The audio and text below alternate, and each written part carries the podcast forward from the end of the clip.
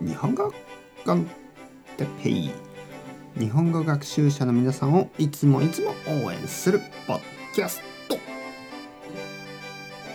今日もどっちについてどっちでしょうえー、今日もどっちでしょうが始まりましたねどっちでしょうえー、っと今日のどっちでしょうはうん。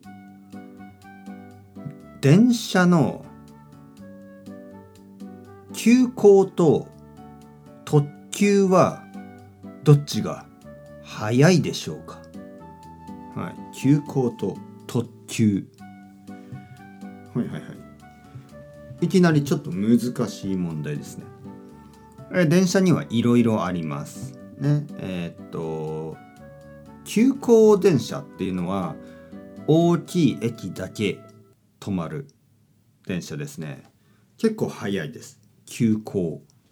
そして特急というのは特別な急行。スーパーなね超みたいな意味ですね。特別な。特急。特急は急行よりももっと早いです、ね、特急はほとんどの駅に止まりません。特急電車。まもなく新宿新宿です。お降りのお客様は右側のドアお気をつけてお降りくださいませ。はい、えー、次はですね。次のどっち？えー、っとうんメキシコと日本はどっちが人口が多いでしょうか？はい。なかなか面白い質問、えー、僕も知りません。メキシコと、えー、日本の人口の数どっちが多いでしょうか？これはね実はほとんど同じですね。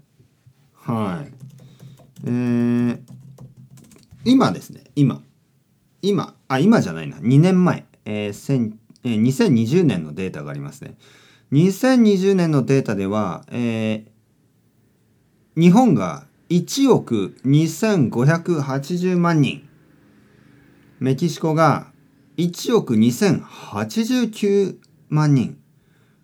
ほとんど同じですけどメキシコの方がちょっとだけ多い。人口が。